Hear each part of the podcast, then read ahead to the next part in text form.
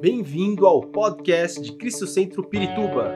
Para ficar sabendo sobre tudo de nossa igreja, acesse cristocentro.org.br ou siga-nos através do Facebook e Instagram como Cristo Centro Pirituba. Você também pode ver essas e outras pregações no formato vídeo em YouTube barra Cristo Centro Pirituba Oficial. Seja bem-vindo à nossa casa apostólica. Sem demorar muito, que você abra sua, sua Bíblia no, em João capítulo 20. João capítulo 20, versículo 19. João capítulo 20, versículo 19 a 22.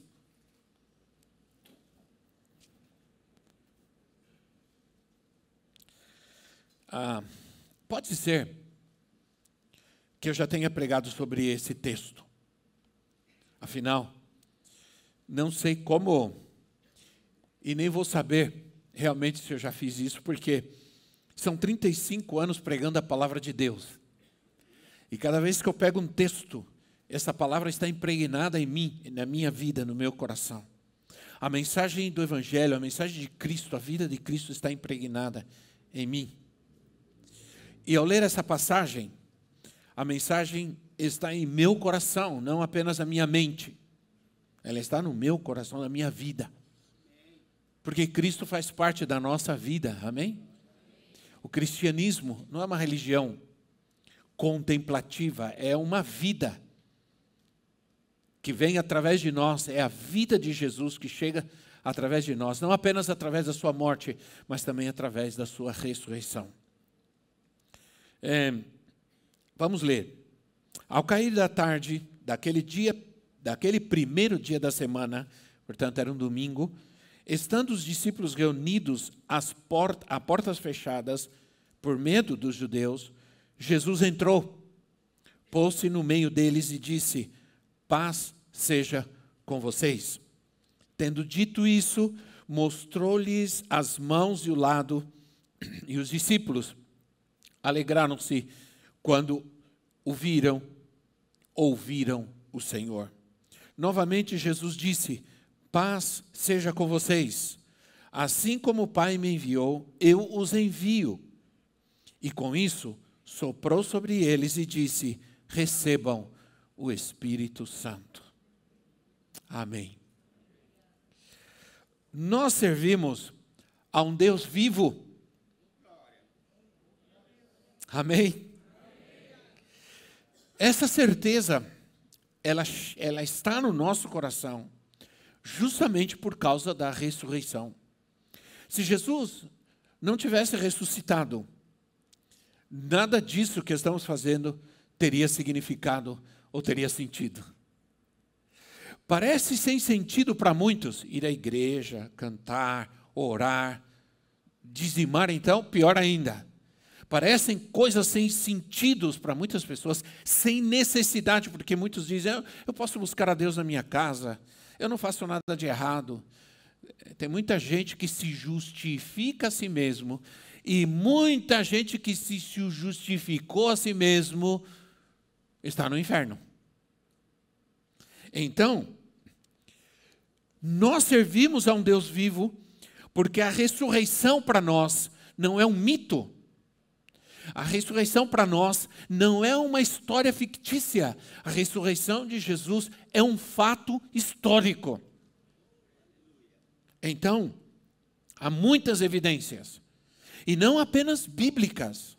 É que muitos de nós nos estudamos e conhecemos a Bíblia, mas além da Bíblia, se você deixar um pouco a Bíblia, é, esquecer um pouco a Bíblia, há muitos fatos históricos que comprovam que Jesus Cristo veio a esse mundo, que ele esteve nesse mundo, que ele viveu, que ele ensinou, que ele morreu e que ele ressuscitou.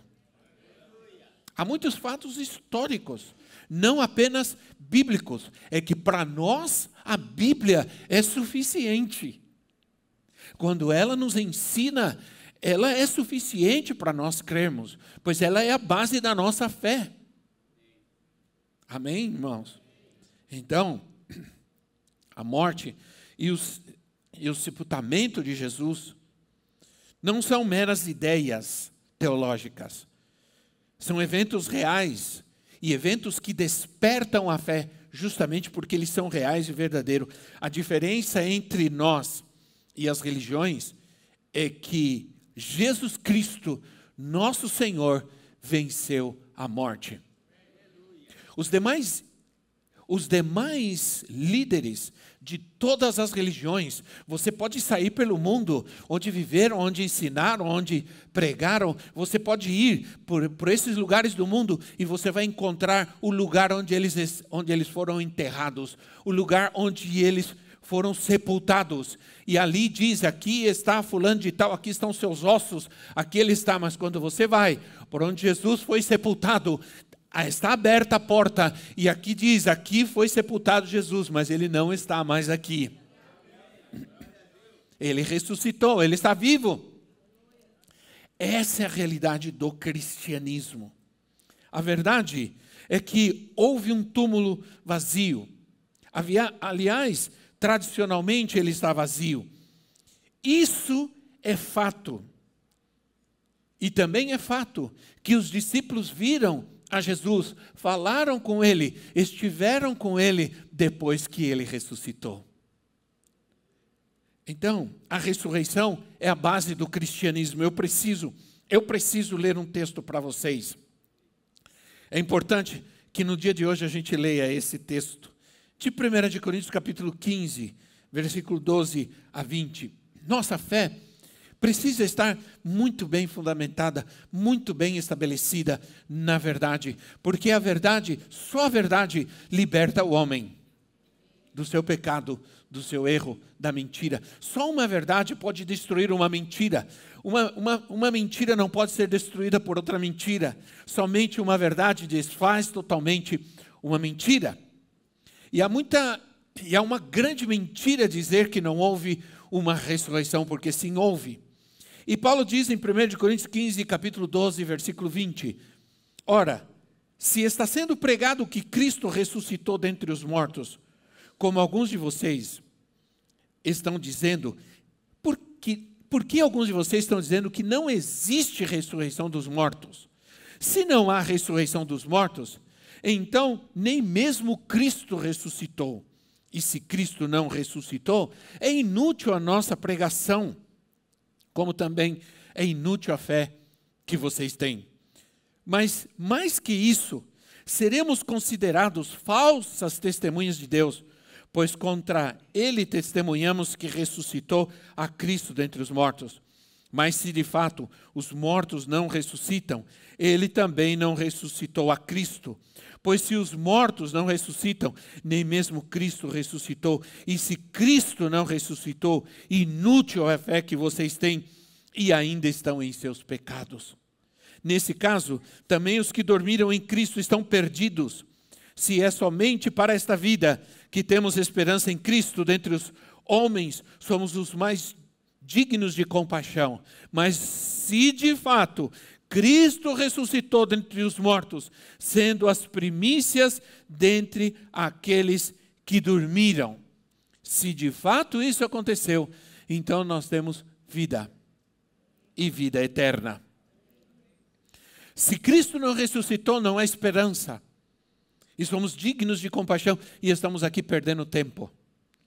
Mas Cristo ressuscitou. Se Cristo não houvesse ressuscitado, tudo, tudo, tudo seria perda de tempo. Eu perdi 35 anos da minha vida.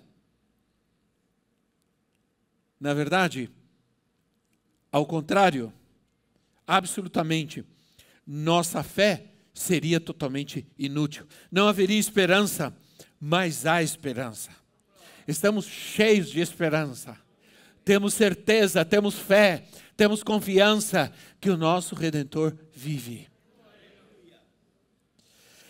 tudo nesse mundo parece ser mal, mas nós temos esperança. Nós temos paz, nós temos alegria. A nossa esperança está baseada no fato de que Ele vive. E porque Ele vive, eu posso crer no amanhã. A ressurreição de Jesus, então, portanto, para nós é fundamental. Nós não apenas recebemos os benefícios da cruz, nós não apenas recebemos as bênçãos da cruz, mas também nós recebemos os benefícios e as bênçãos da ressurreição. Jesus Cristo não apenas trouxe para nós coisas maravilhosas quando morreu na cruz do Calvário, quando sofreu, mas ele também trouxe para nós coisas maravilhosas quando ele ressuscitou. A primeira vez que Jesus aparece aos seus discípulos, e esse é o texto que nós estamos lendo, Jesus aparece primeiramente aos seus discípulos, antes apareceu às mulheres, ele aparece entre eles de repente. Eles estavam escondidos. Diz o texto que as portas estavam fechadas. Eles estavam com medo, inseguros, assustados, muito preocupados. E as primeiras palavras de Jesus para eles foi: paz seja com vocês. A primeira palavra do Senhor para eles é uma palavra de paz. Diga comigo paz. O primeiro benefício da ressurreição de Cristo para nós é a paz. Quantos de vocês concordam comigo que o que mais o mundo precisa hoje é de paz? Sim ou não? Há muita, há muita perturbação. As doenças mais, as, vou usar a expressão, as doenças mais mortais hoje não são somente as doenças físicas, mas são as doenças emocionais. São as doenças provocadas pela insegurança, pelo medo, pelo temor, a depressão, a ansiedade, a angústia, o medo, a solidão. Tudo e todas essas doenças estão matando muita gente no mundo hoje, e inclusive gente de todas as idades. Há países no mundo hoje que a porcentagem de suicídio entre adolescentes e jovens é altíssima. Há crianças que estão sendo tratadas com ansiedade, com depressão. São doenças reais que estão destruindo a vida, o futuro de muita gente no mundo hoje. E Jesus chega num lugar onde há muito temor, onde há muita angústia, onde há medo, e diz: e traz paz. Paz. Aliás, talvez um dos nomes que eu mais admiro, que mais amo em Jesus é, é, é, é o de príncipe da paz. Ele é o príncipe da paz. Não está, você não está depositando a sua fé em um Deus de madeira ou de gesso. Você está depositando a sua fé em um Deus vivo, no príncipe da paz. No príncipe da paz. Jesus não apenas está vivo, mas ele está comigo. Ele cuida de mim e me dá a sua paz. Não há esperança de paz na política.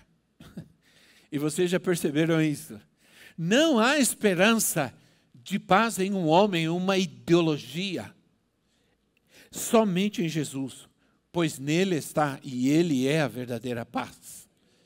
Mas também, diz o texto que quando Jesus aparece entre eles, as portas estavam fechadas, Jesus já não é mais o mesmo. Jesus agora tem um corpo glorificado, ressuscitado, Diz o texto que eles se encheram de alegria. Se encheram de alegria. Olha, não existe, não pode existir alegria sem paz. E a paz traz alegria. Então, hoje é um dia de alegria. Hoje é um dia de celebração. Todas as vezes que nos reunimos como igreja, nos reunimos para celebrar. Mas hoje é um dia especial, hoje é um dia que todo crente deveria estar na igreja, de um jeito ou de outro. Juntos, reunidos para celebrar Jesus, não fazendo outra coisa porque Ele está vivo. Quando as mulheres chegaram no túmulo, é, perceberam que, que, a, que o túmulo estava aberto, que estava vazio, então se apareceu um anjo E disse: Por que vocês estão procurando entre os mortos aquele que vive? Ele não está entre os mortos, ele está vivo.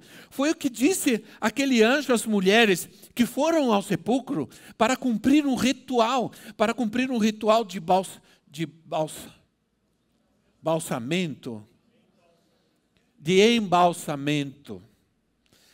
É, minha cabeça vai ficar confusa uns dias. Mais de uma semana pregando espanhol, falando espanhol.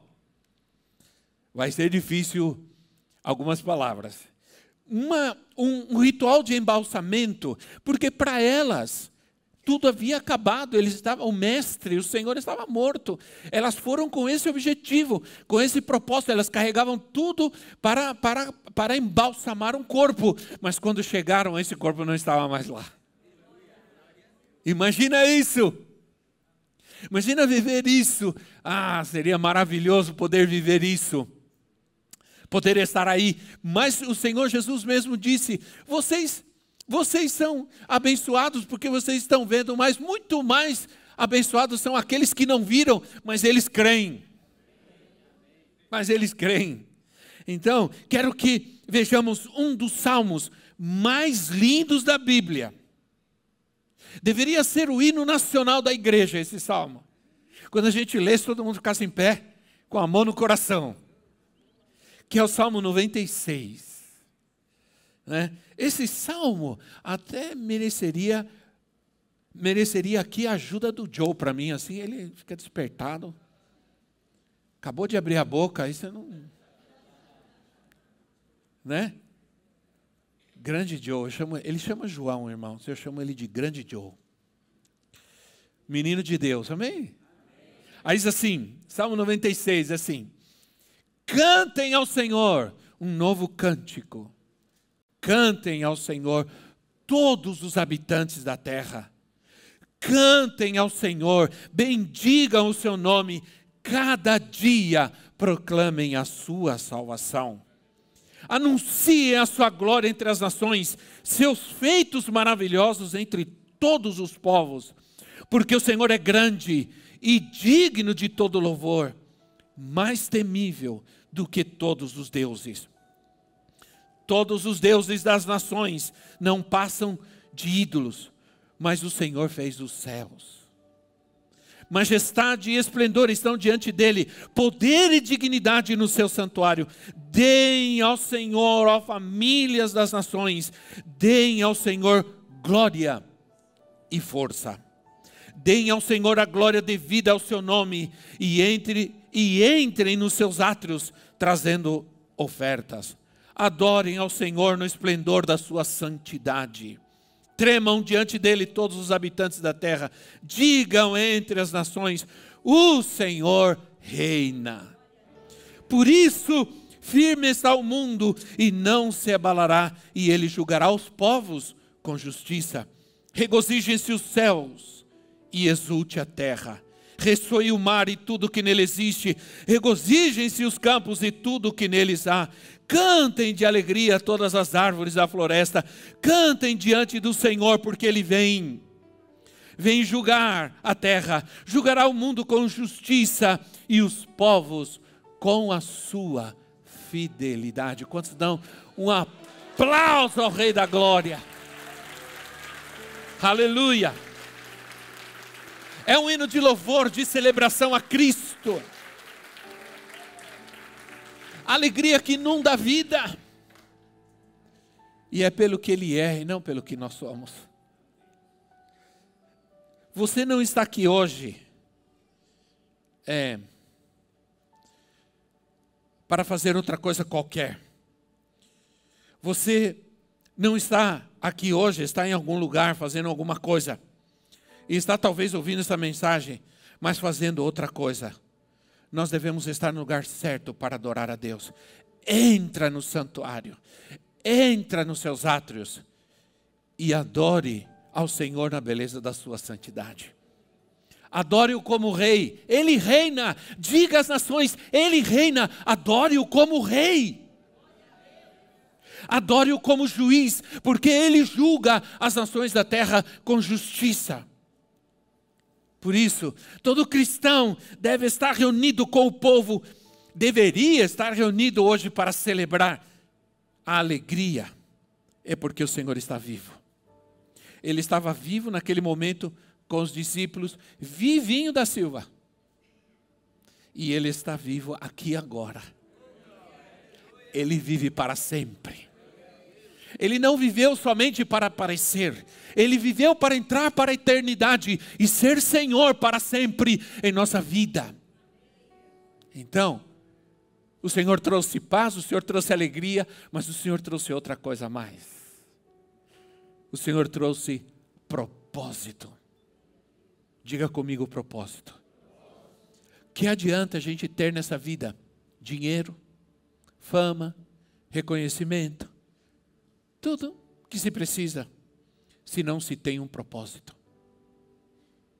Se não se tem um propósito. Se está nessa vida, qual o propósito que você está? Ah, não sei. Deixa a vida me levar. A pior coisa que pode acontecer com uma pessoa, porque quem não tem propósito, aliás, você sabe que existe muita gente, muita gente que existe, e alguns existem bem, mas não vivem. Há muita gente que existe, mas não vive. Nada é mais terrível do que não ter um propósito, apesar de ter vida, de viver. Aí Jesus diz aos seus discípulos: Assim como o Pai me enviou, assim como o Pai me enviou, eu envio vocês. Isso é propósito. Aquilo que o Pai me deu, o propósito que o Pai me deu, o propósito da minha existência nessa terra, de viver aqui, de estar aqui, vai continuar, porque assim como Ele me enviou, agora eu envio vocês. Isso não é apenas para os discípulos, isso é para todos nós, para cada um de, de nós que estamos aqui. Jesus veio, pregou o Evangelho do Reino, agora é nossa vez de pregar o Evangelho do Reino. Estou nessa família que eu nasci, com um propósito. Estou neste lugar onde eu nasci com um propósito. Estou nesse país em que eu vivi, que eu nasci com um propósito. Estou nesse negócio, nessa empresa com um propósito. E estou nessa igreja com um propósito. E isso significa que não há nenhum vazio em mim, que havia um vazio em mim, agora não há mais. E esse vazio que havia em mim foi preenchido não somente pela presença do Senhor, mas também pelo propósito que Ele traz a mim. E eu quero te mostrar como Ele faz isso, porque diz o texto que Ele soprou sobre os discípulos o Espírito Santo. Isso me faz lembrar de outro sopro de Deus. Lá no jardim do Éden, quando Deus soprou sobre aquele ser criado o fôlego de vida, quando ele fez isso, ele trouxe propósito sobre a vida daquele homem. O homem nasceu com o propósito de Deus, e ele só é infeliz quando ele sai do propósito de Deus para a sua vida. A infelicidade, a derrota do homem está no fato de que ele nasce com o propósito, mas ele não caminha nesse propósito de Deus para a sua vida. E esse é o fracasso do homem nessa terra: não conhecer, não entender e não se submeter ao propósito de Deus para a sua vida. Até quando você vai fugir de Deus? Até quando você vai se esconder dele? Hum? Que Deus te ama, isso todos nós já sabemos.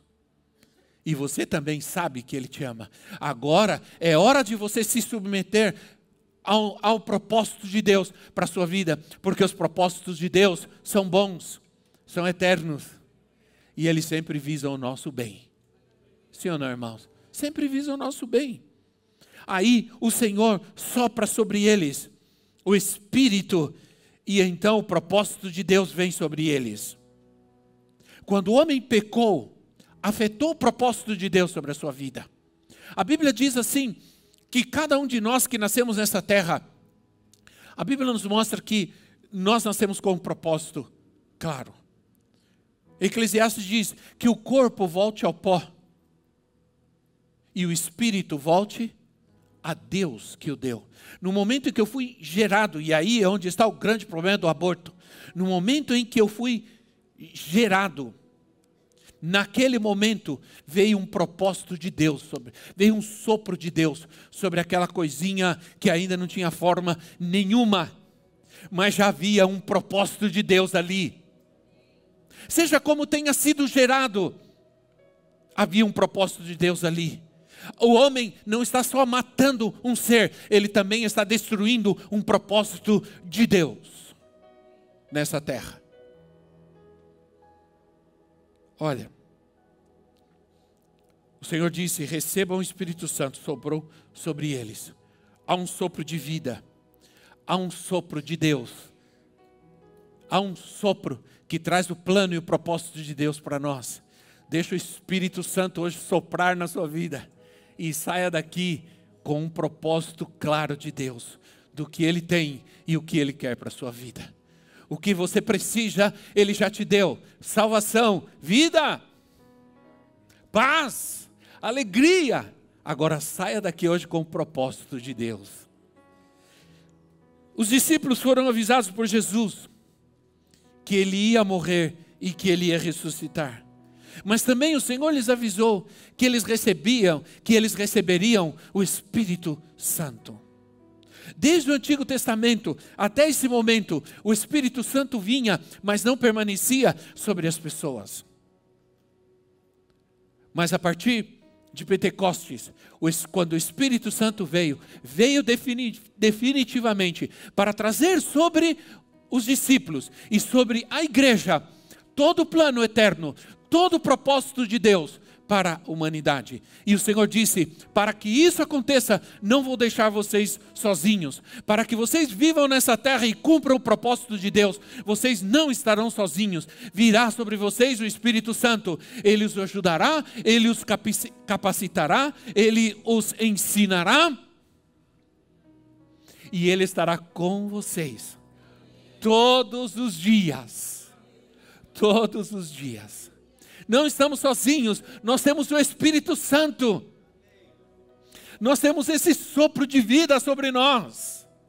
Nós temos esse sopro de Deus que traz os propósitos dele para que vivamos nessa terra como verdadeiros filhos de Deus. Não temos que temer, não temos que duvidar. Há coisas que temos que fazer, mas não vamos fazer essas coisas sentados em casa eu me sinto muito mais animado, eu me sinto muito mais fortalecido, eu me sinto muito mais, com muito mais ousadia, eu me sinto com força e juventude de Deus, para ainda fazer muitas coisas para Ele nessa terra, e eu convido você, vamos! Vamos ou não vamos? Vamos ou não vamos? Aleluia. Então, não temos que ficar preocupadas, são coisas grandes que Deus tem para nós, que Deus quer fazer para nós. Ainda não terminou, ainda há algo maravilhoso, ainda há construções divinas na sua vida, ainda há feitos grandes que Deus quer te usar para fazer, tocar vidas, transformar vidas tocar este mundo com a mensagem que Ele colocou no seu coração, com o Espírito que está dentro de você. Ele quer levantar o cansado, oprimido, através da sua vida, Ele quer tirar da prisão o encarcerado. Quero dizer uma coisa para vocês. Meu Deus, nem olhei a hora. Tá boa, a hora tá ótima. Amanhã chega um rapaz de Moçambique. Ele vem para ser, ele sai direto do hospital, onde ele estava internado, e a, a, irmã dele que é médica, ela disse, ela disse, se ele sair do hospital e voltar para casa, ele vai morrer. Então ela escreveu para mim e disse, apóstolo, você é a única esperança para o meu irmão. Eu disse, não, Jesus é a única esperança para ele. Mas ela falou assim: Mas ele só confia em você. Ele falou que ele só sai do hospital se ele, ah, se ele puder te ver ou puder estar com você. E eu disse: Então manda ele para cá e nós vamos internar ele. Nós vamos colocar ele numa casa, na nossa casa de recuperação e nós vamos cuidar dele Aí ela foi no hospital e disse que ele se alegrou. E ele disse: Para lá eu vou. Para outro lugar eu não vou. Senão, para onde Deus me levar. E ele chega amanhã. Amanhã eu pego ele, levo ele e coloco ele na casa de recuperação. Mas sabe de uma coisa? Ele escreveu para mim hoje de manhã e disse assim: Apóstolo querido, estou no avião indo para o Brasil e meu coração já está cheio de esperança. Entende? As pessoas precisam começar a ver que nós temos esperança. Que essa esperança não somos nós, mas quem vive em nós. E as pessoas vão correr para nós, as pessoas vão correr para nós para buscar essa esperança, para buscar essa libertação, porque elas sabem que o Senhor está conosco. E essa irmã dele escreveu: Estou agradecida muito a Deus. Ela é uma médica. Eles são de descendência é, indiana, indiana, gente de ritual, gente. Mas ela diz: Eu sou agradecido a Deus pela sua vida. Aí ela colocou assim: venerado apóstolo. Né? Essa gente, é, eles às vezes não entendem o que eles colocam, a gente tem que compreender, né? Fazer o quê? Mas elas, essas pessoas estão agradecidas, porque elas estão encontrando a esperança em alguém que tenha esperança. Porque a esperança não somos nós, a esperança é quem está em nós. É a palavra que temos, é a fé que nós temos, é a oração que nós fazemos. Sim ou não, irmãos?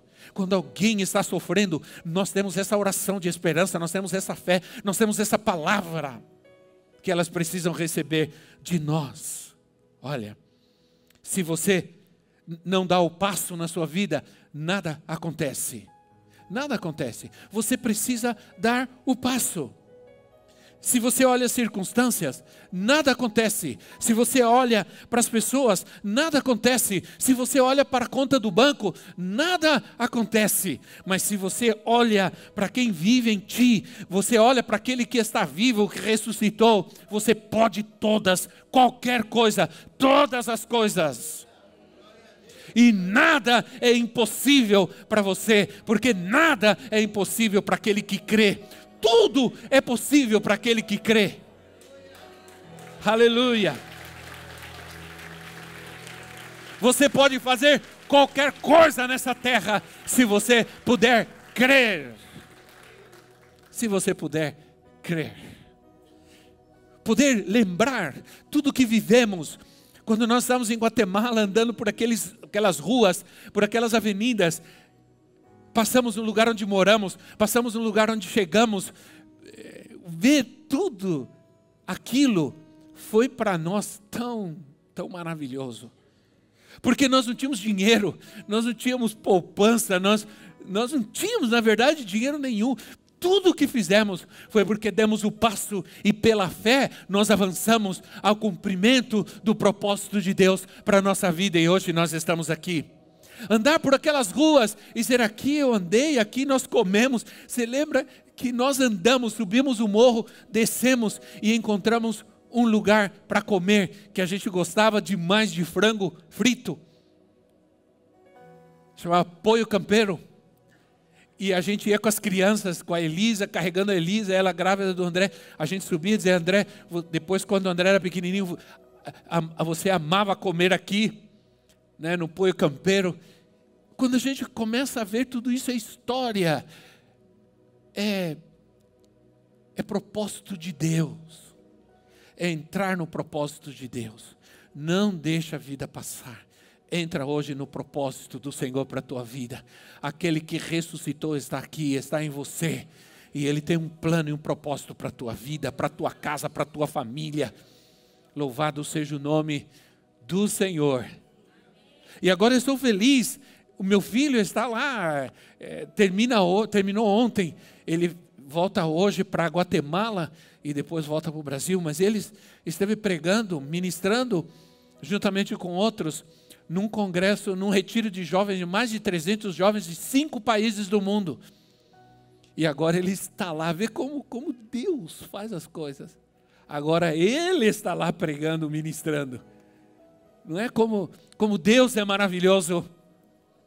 Deus é o Deus de propósito, não somente para a sua vida, mas para o seu filho que estava cantando, o seu filho que está no seu colo, o seu filho que está nos seus braços e o seu filho que está no seu ventre.